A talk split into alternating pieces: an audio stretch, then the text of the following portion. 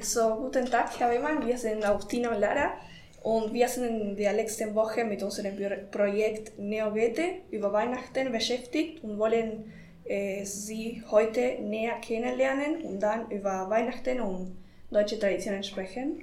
Und erstmal vielen Dank für das Interview. Ja, hallo Agustina, hallo Lara, ich freue mich, dass ihr hier seid. Danke. Erzählen Sie uns kurz über sich. Aus welchem Bundesland kommen Sie? Was und wo haben Sie studiert? Mhm. Ähm, ich komme aus dem Bundesland Nordrhein-Westfalen in der Nähe von Köln, ähm, habe dann aber in Dresden, ganz im Osten von Deutschland, studiert, ähm, die Fächer Geschichte und Latein und Italienisch auf Lehramt, habe auch ein halbes Jahr in Italien studiert, in Pavia, das ist in der Nähe von Mailand, und bin dann als Lehrer in das Bundesland Rheinland-Pfalz gekommen, wieder ganz im Westen von Deutschland ähm, und habe da dann die letzten Jahre mit meiner Familie äh, gewohnt und war Schulleiter an einem Gymnasium in Ida Oberstein. Das ist interessant. Sie sind seit drei Jahren an der Goethe-Schule. Wie ist ein normaler Tag als Gesamtschulleiter der Goethe-Schule Buenos Aires? Der normale Tag ist voll. Ähm, ich fahre meistens so zwischen halb acht und viertel vor acht mit dem Fahrrad in die Schule. Ich wohne nicht so weit von hier. Und dann habe ich, also wenn ich zum Beispiel den heutigen Tag nehme, ich habe mich zuerst mit Elternvertretern getroffen, anderthalb Stunden. Dann habe ich ein Treffen gehabt mit einer Arbeitsgruppe zu einem bestimmten Thema. Jetzt habe ich mir eine Stunde Zeit für euch genommen.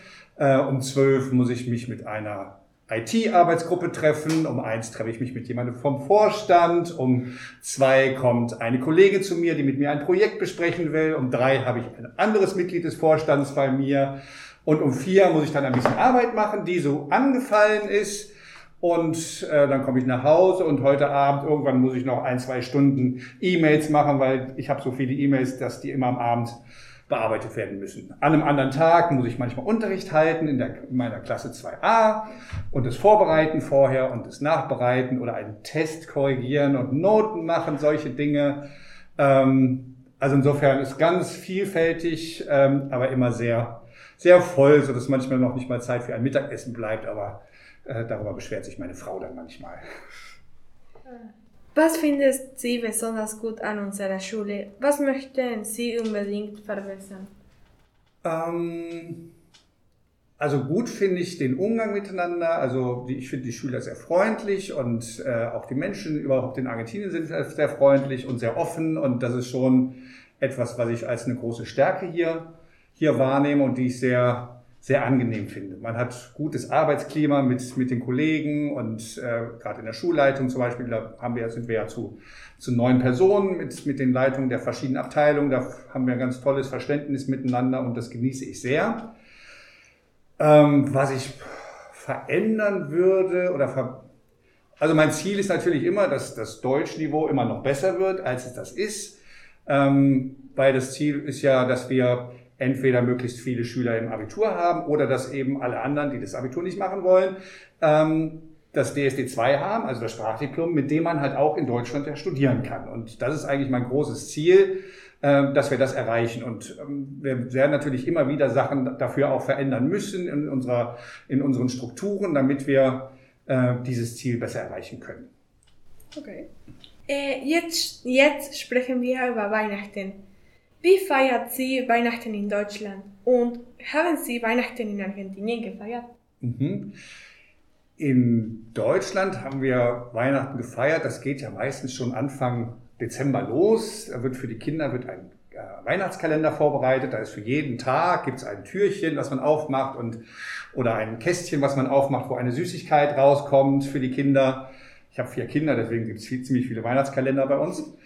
Ähm, und in der Weihnachtszeit hört man Weihnachtsmusik und backt Plätzchen und solche Dinge. Vielleicht kennt ihr das auch ein bisschen. Ähm, und am Heiligabend, also wir feiern immer am 24. Ähm, da geht man einen, also sind wir immer in einen Gottesdienst gegangen. Der ist meistens dann nicht so lang, der dauert nur eine Dreiviertelstunde, aber das ist sehr schön zur Einstimmung, dass man schon sich so ein bisschen an Heiligabend gewöhnt. Und dann sind wir zu Fuß nach Hause zurückgegangen und haben dann meistens die Bescherung gemacht, ein paar Weihnachtslieder gesungen und schön gegessen und die Kinder haben dann mit ihren neuen Sachen gespielt und Und ja, das war Weihnachten. Und dann gab es natürlich den ersten und den zweiten Weihnachtstag, an dem meistens viel zu viel gegessen wird und hinterher fühlt man sich schlecht und muss wieder abnehmen. In Argentinien ist das natürlich ganz anders. Also wir haben Weihnachten gefeiert, aber es ist für jemand, der aus Deutschland kommt und für den Weihnachten immer mit Gemütlichkeit zu tun hat, weil es draußen hässlich ist, kalt und regnerisch und im Haus dann eben schön mit Kerzen und Wärme und hier ist immer alles warm. Und deswegen ist Weihnachten völlig anders. Also wir haben dann im letzten Jahr haben wir dann für uns auch eine Poolparty gemacht zu Weihnachten, um das halt einfach zu zelebrieren, dass das hier ganz, ganz anders ist. Schokolade kann ich bei der Hitze nicht essen, ist mir die zerläuft und Kerzen anmachen finde ich irgendwie auch nicht passend. Also man muss es anders machen. In Deutschland haben wir einen Tannenbaum zum Beispiel und hier haben wir keinen Tannenbaum gekauft. Da dachten wir, der geht sowieso gleich ein bei der äh, bei der Hitze. Das heißt, wir haben nur ein paar Tannenzweige aufgestellt und da ein bisschen Schmuck, Weihnachtsschmuck drangehangen. Und das war's. Also Weihnachten ist schon ganz anders hier. Und hier gibt es Feuerwerk. Und das kennen wir in Deutschland auch nicht. Das kennen wir nur zu Silvester in Deutschland.